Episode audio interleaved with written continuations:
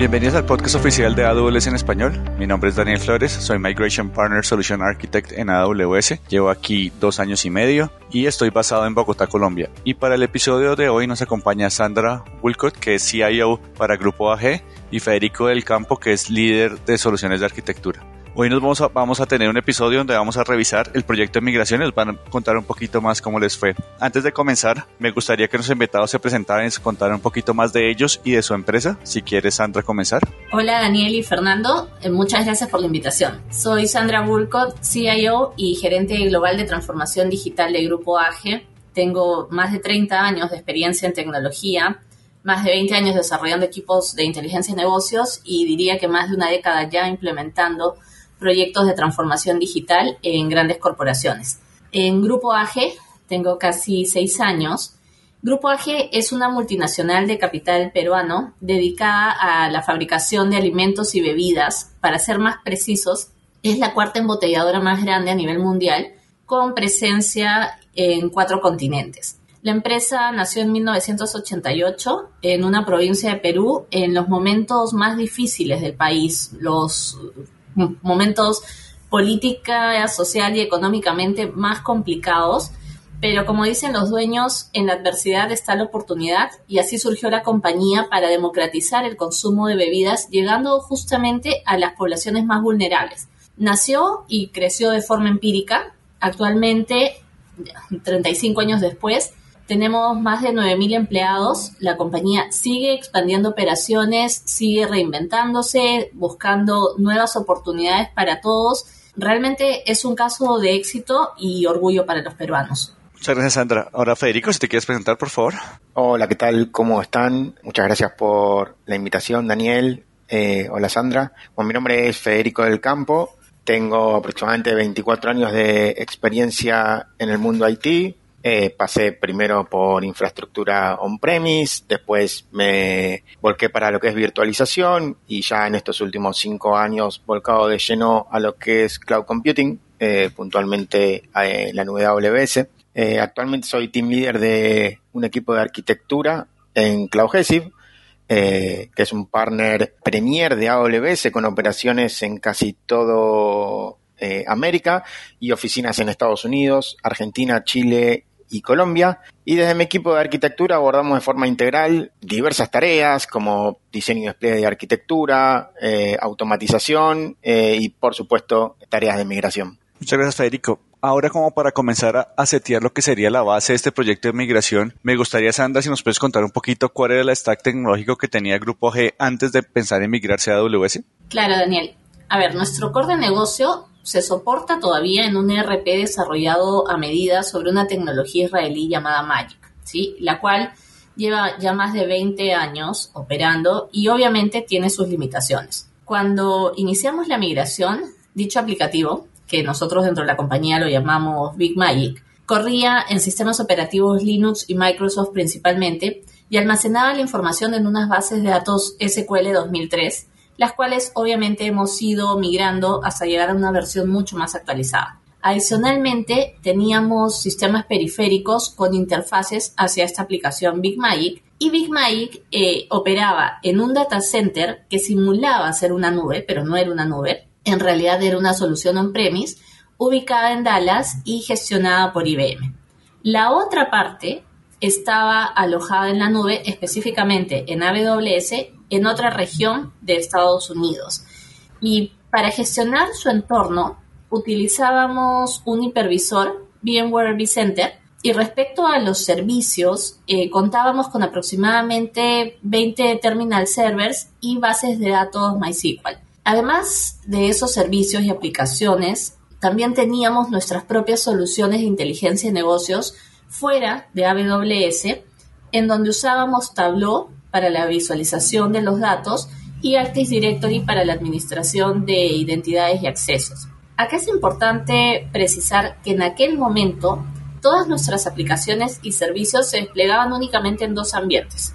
Teníamos el entorno de desarrollo y teníamos el entorno productivo. Evidentemente, eh, la compañía tenía una deuda tecnológica considerable, dado que nuestras herramientas y soluciones superaban los 10 años de antigüedad cuando comenzamos este proceso de migración acompañados por Cloudesif. Y para nosotros era crítico el poder dar saltos cuánticos para nivelarnos eh, y poder, digamos, ser mucho más sostenibles, rentables y eficientes con las demandas que exige el mercado actual. Gracias. Bueno, Sandra, y ahí otra pregunta. ¿Nos puedes contar un poquito, entonces, cuáles fueron los motivadores principales para pensar en una migración a AWS? Sí, claro. A ver, tuvimos varios eh, motivos. Primero, desde mi lado, desde mi gestión, eh, mi equipo es pequeño, ¿sí? Y yo prefiero enfocarlo en los procesos críticos de negocio, concentrar toda su atención en potenciar la cadena de valor implementando nuevas soluciones tecnológicas y delegar toda esa parte operativa, de soporte, de gestión de la infraestructura en terceros expertos en el tema, porque ese no es el core de nuestro negocio. Por otra parte, y pensando ya en la funcionalidad para la empresa, es relevante considerar que la venta de bebidas es muy estacional, ¿sí? tiene picos muy altos en verano o ante eventos o fechas especiales y luego se contrae lo que nos lleva a buscar la mayor flexibilidad posible para poder expandir nuestra infraestructura y contraerla de manera eficiente a un costo que sea razonable. Este también fue uno de los motivos por los que mirábamos las nubes como una alternativa. Además, la organización sigue creciendo, ¿sí? sigue creando nuevas categorías de productos, sigue expandiéndose en diversos mercados lo que nos demanda al equipo de tecnología una mayor capacidad de almacenamiento de datos, una mayor velocidad de procesamiento, facilidades para escalar rápidamente y apalancar la estrategia de transformación digital de la empresa y seguir integrando nuevas soluciones a nuestra arquitectura tecnológica, haciéndola em, lo más versátil posible, a la vez que obviamente debemos mejorar la performance de los sistemas pues es clave para la productividad de los usuarios y para la continuidad operativa del negocio. Em, no sé si ustedes saben esto, pero en general la industria de consumo masivo es muy exigente en cuanto al manejo de tiempos. Un camión que no sale a la hora para distribuir los productos simplemente se convierte en una venta perdida.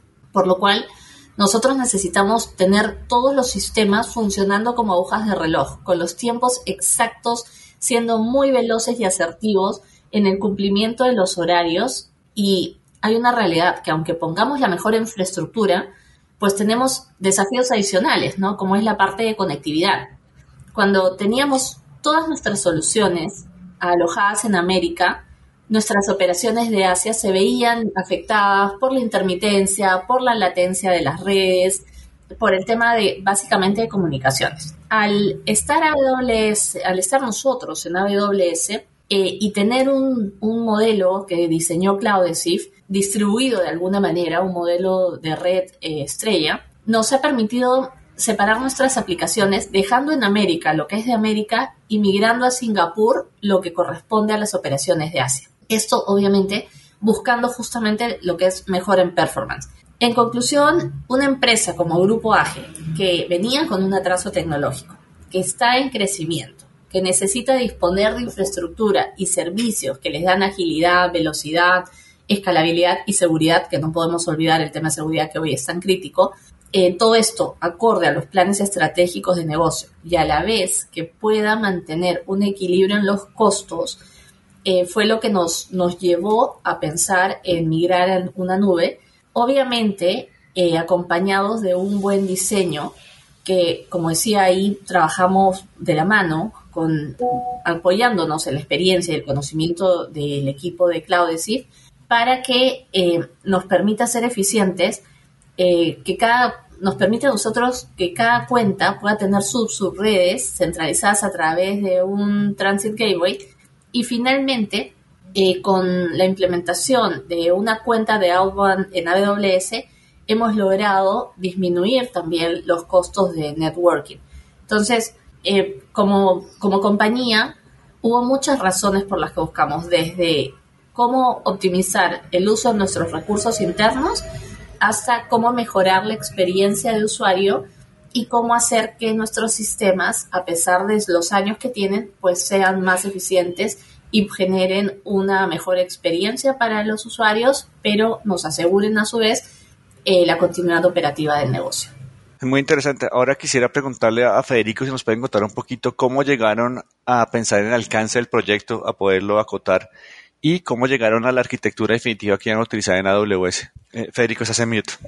Sí, claro, Daniel. En primer lugar, sabíamos de la envergadura de AGE como cliente y la importancia de esta infraestructura para su negocio. Y la tarea era clara. Teníamos que mirar los recursos y dependencias de la aplicación Big Magic desde on-premise en Dallas hacia la región de AWS en Singapur, con el objetivo de mitigar, los problemas de latencia que estaban teniendo eh, los clientes de la aplicación ubicados en Asia. Teníamos muy claro que eh, suponía un cambio significativo en la infraestructura, que no era una tarea simple y que, por supuesto, eh, como suele pasar en este tipo de proyectos, los tiempos apremiaban. Así que comenzamos con un assessment completo de la infraestructura de Big Magic eh, en Dallas. Hicimos un relevamiento integral de mm, todos los recursos y sus dependencias para poder establecer olas de migración. También eh, rediseñamos la infraestructura de, eh, en general en AWS para poder cumplir con los pilares del Google Architected Framework de AWS y para ello decidimos implementar una arquitectura multicuenta que eh, nos dejara bien, bien parado y con unos pilares muy sólidos para poder escalar eh, y optimizar la infraestructura en el presente y en el futuro.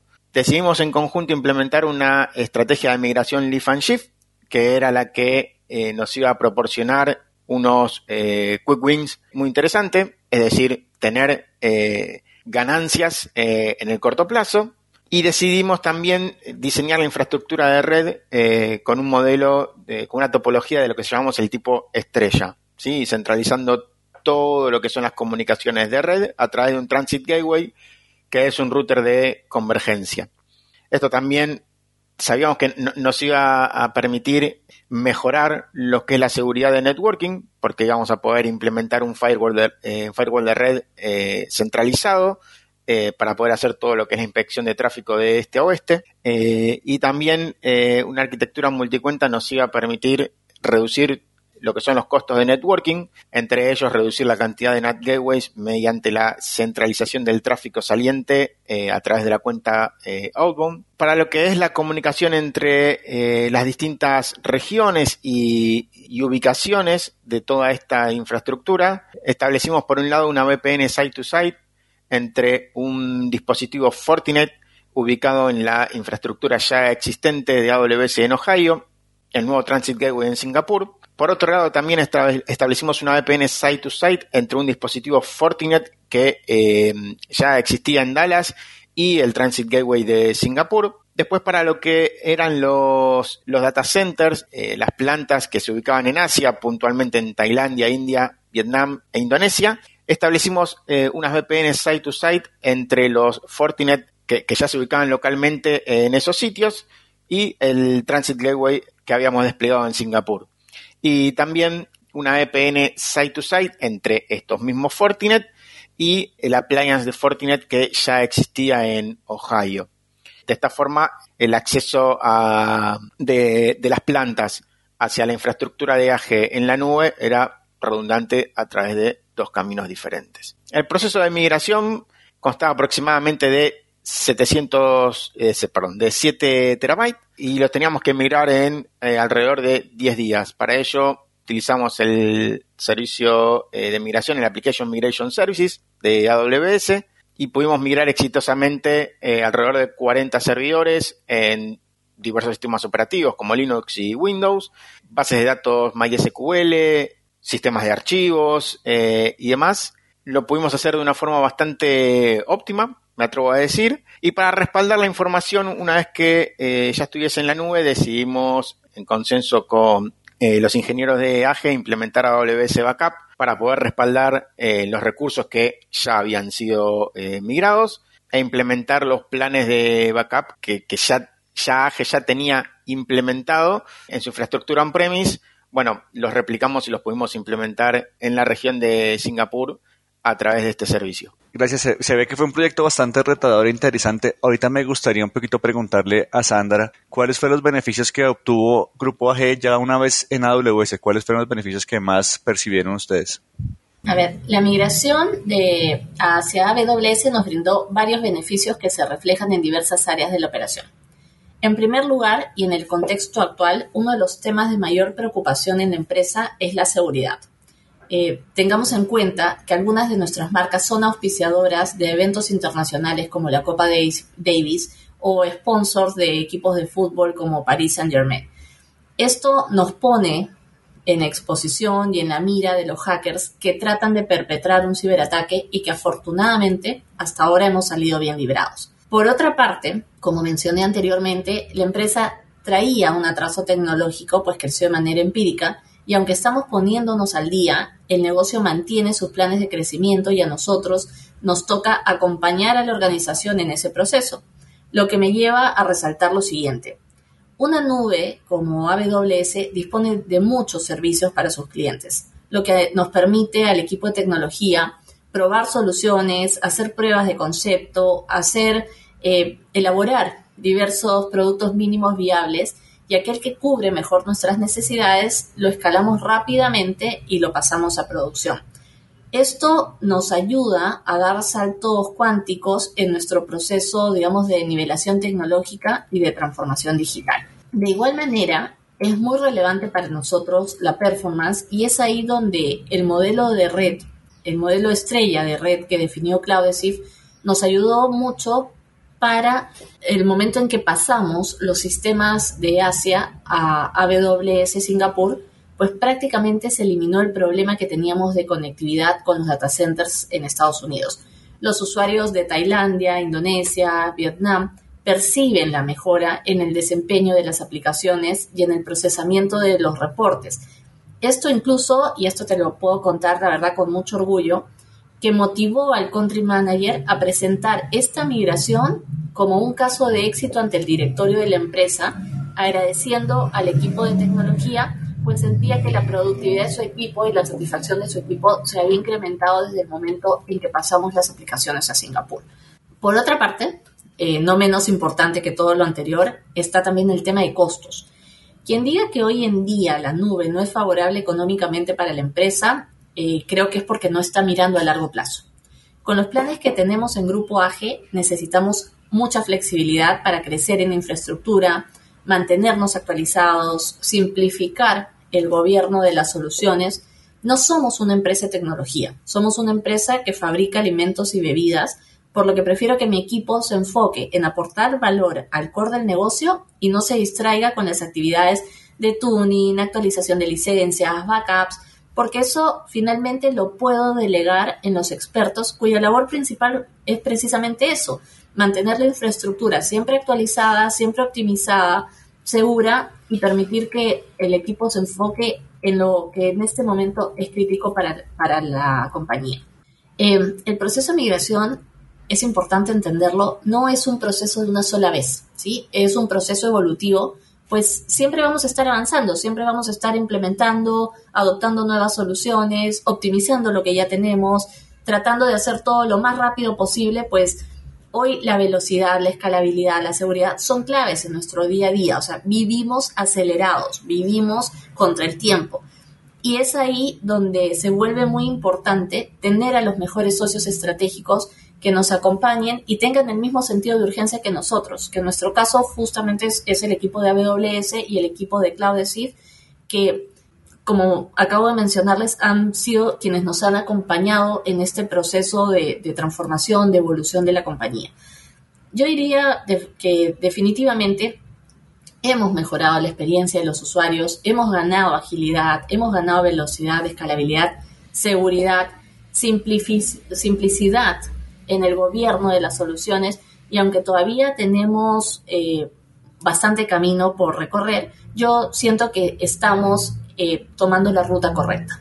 Y ahora nos podrías profundizar un poquito porque veo que Cloudesif como socio les ayudó bastante. ¿Nos podrías decir cuáles fueron los beneficios que obtuvieron Grupo G al trabajar con un partner de negocio como Cloudesif? Por supuesto.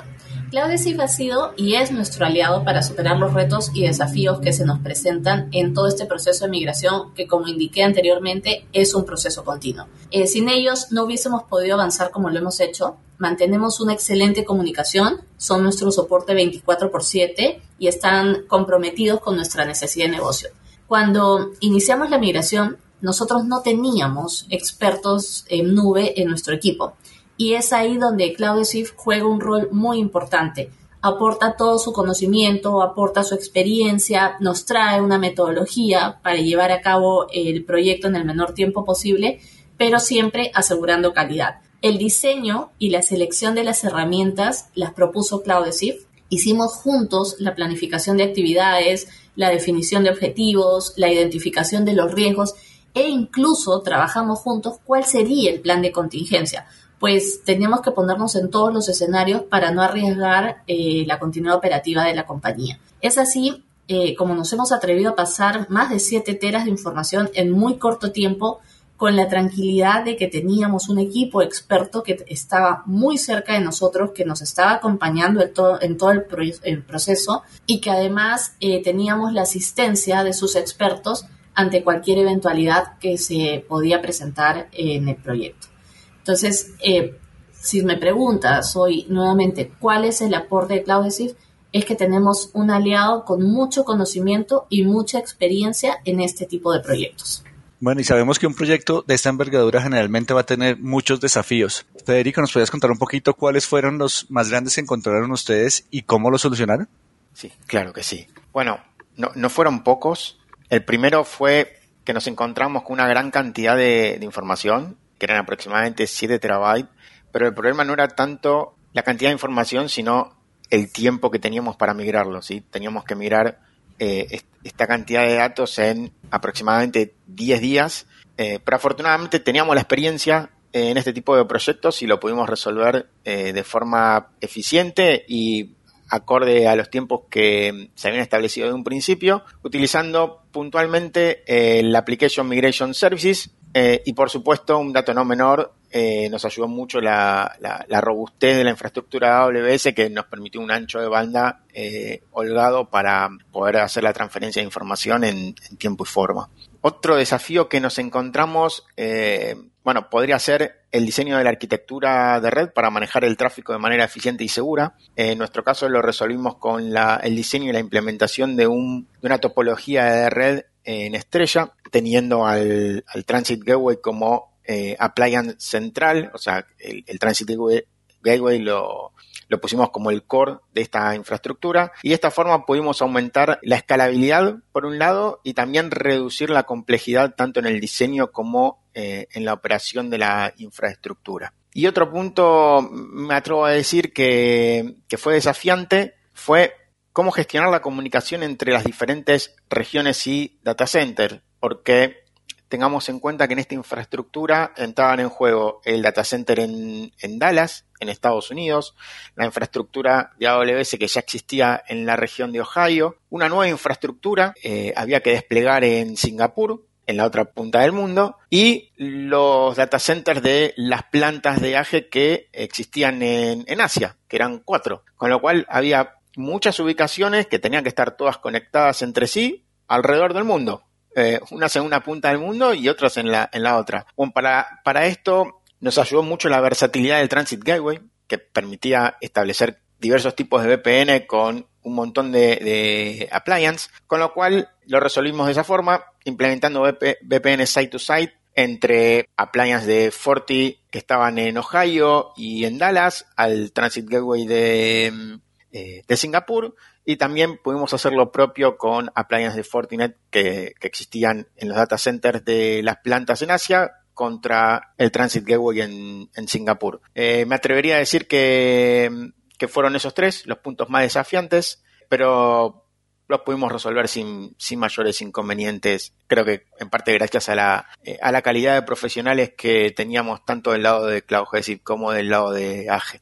Bueno, y ahora mirando un poquito hacia atrás en el proyecto, ¿hay algo que hubieras hecho diferente o alguna lección que aprendiste que quisieras compartir con nuestros oyentes? Sí, es un poco aprendizaje y un poco revalidación de lecciones aprendidas previamente, nos quedó a todos muy en claro la importancia de tener un diseño de red sólido y eficiente y establecerlo desde el principio. Eh, no cometer el error de diseñar una red en forma provisoria y arrastrar después eh, ese diseño con el tiempo. O sea, lo que es todo el tema del diseño de red conviene hacerlo bien de entrada porque después es muy difícil de corregir. En este caso decidimos ir con, esta topología del tipo estrella desde el principio. Eh, sabíamos que, nos iba a facilitar la vida al inicio y durante el transcurso del, proyecto. Una cosa que hubiese considerado quizás eh, es el uso de, de una AWS Snowball, eh, para migrar los datos quizás de forma más, no, no, no sé si de forma eficiente, pero quizás teniendo la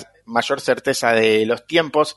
Sabíamos que contábamos con herramientas y servicios robustos, pero bueno, siempre los nervios en el transcurso del proyecto existen, con lo cual quizás el día de mañana, si queremos tener mayor certeza, pondría sobre la mesa el uso de un Snowball para la migración de grandes cantidades de datos. Otra cosa que tendría consideración a futuro quizás en el caso de que la infraestructura lo amerite sería la implementación de un Direct Connect para tener también una conectividad más, eh, más robusta y con menos saltos eh, entre las infraestructuras eh, on-premise AWS. Bueno, creo que el resto es un aprendizaje constante, ¿no? Este, siempre de todo se aprende, lo que uno pensaba que sabía siempre se puede mejorar. Así que pequeños aprendizajes a través del proyecto que quizás no son significativos, pero siempre uno se, va quedando con algo nuevo. Ahora me gustaría hacer una pregunta para, para ambos, que creo que nuestros escuchas quieren saber, y es qué consejo les darían a una organización que esté considerando una migración a AWS. Sandra, si quieres comenzar tú. Eh, sí, mira, a mí me hubiese gustado hacer esto antes por los beneficios que nos trajo, ¿no? Pero creo que una recomendación importante es preparar al equipo interno para tener las capacidades y facilitar el proceso. El manejo eh, de una nube tiene incluso su propio lenguaje de servicios y es importante que tu, equipo lo conozca. Otro de los puntos importantes es definir claramente los objetivos del proyecto y delimitar bien las expectativas, tanto las técnicas como las funcionales, las comerciales, para que luego no hayan sorpresas eh, dentro de la organización. Y ahí es importante sí seleccionar a un experto, que en nuestro caso ha sido Claudesif, con el que te asegures de tener una buena comunicación, un buen entendimiento de las necesidades de negocio. Y creo que luego de eso, lo más, más importante en este proceso de migración fue la etapa de planificación. El planificar en forma conjunta con Claudesif todas las actividades, definiendo cuáles eran los factores críticos de éxito, cuáles eran los riesgos, teniendo una idea clara tanto de los requerimientos técnicos como de los del rendimiento que esperábamos, porque esto es muy crucial antes de iniciar la migración, tener claro cuál es la expectativa, ¿sí? Y ya sobre eso, eh, habiendo planificado bien, obviamente elaborar un plan de contingencia, todo puede pasar, así es que siempre es mejor estar eh, cubiertos. Y al ejecutar este plan eh, de proyecto, sí eh, hacer un seguimiento muy minucioso de los avances, ir midiendo los resultados, mantener un constante monitoreo para que eh, nunca, mi, mi, posición es nunca te quedes satisfecho con lo que tienes. Siempre sigues mejorando, sigues mejorando, porque tienes la posibilidad. La tecnología avanza muy rápido, eh, siguen evolucionando ahorita escucho a Federico y estoy tomando nota y digo, Federico, después vamos a tener una reunión porque vamos a seguir mejorando lo que hemos hecho y creo que es, es, algo muy evolutivo, que además los beneficios, como los mencioné antes, son tangibles para la organización y es, eh, digamos, yo creo que es más, no es más que tendencia, es una necesidad que favorece a las compañías. Ahora tú, Federico, ¿qué consejo le darías a esas organizaciones que están mirando un camino de migración a AWS? Bueno, en primer lugar, la importancia de un, de un análisis detallado de la infraestructura actual.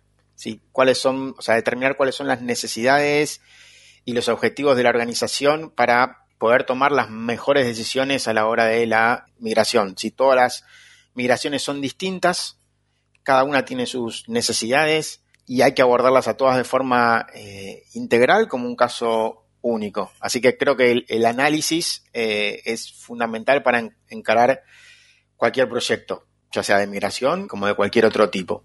En segundo lugar, les recomendaría trabajar con profesionales que ya tengan experiencia en el proyecto que se va a ejecutar. Sí, pueden ser profesionales propios o profesionales externos, pero es importante porque puntualmente nos va a permitir realizar una planificación basada en la experiencia y no en la teoría.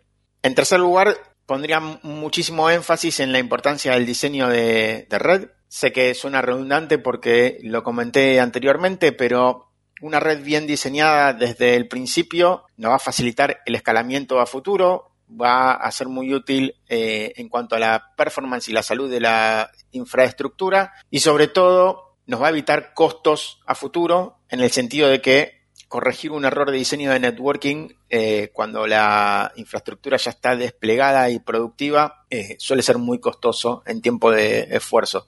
Con lo cual, a veces conviene bajar un poco, digamos, la, ansiedad y dedicarle un buen tiempo a, un diseño apropiado de la infraestructura eh, de red. Y por último, y no menos importante, es tener en cuenta de la necesidad de planificar la migración en fases, ¿sí? de establecer quizás olas de migración, establecer cuáles son los eh, determinados recursos con determinadas eh, dependencias, migrar en olas, migrar primero una parte de la infraestructura, hacer pruebas de pruebas funcionales, si lo permite, y después hacer una migración iterativa, tener mirar con la ola 1, mirar la ola 2, mirar la ola 3 y no hacer todo de una sola vez, porque si hacemos todo de una sola vez, después tenemos que probar todo junto y las cosas que pueden fallar pueden ser eh, muchas y pueden ser difíciles de, identificar.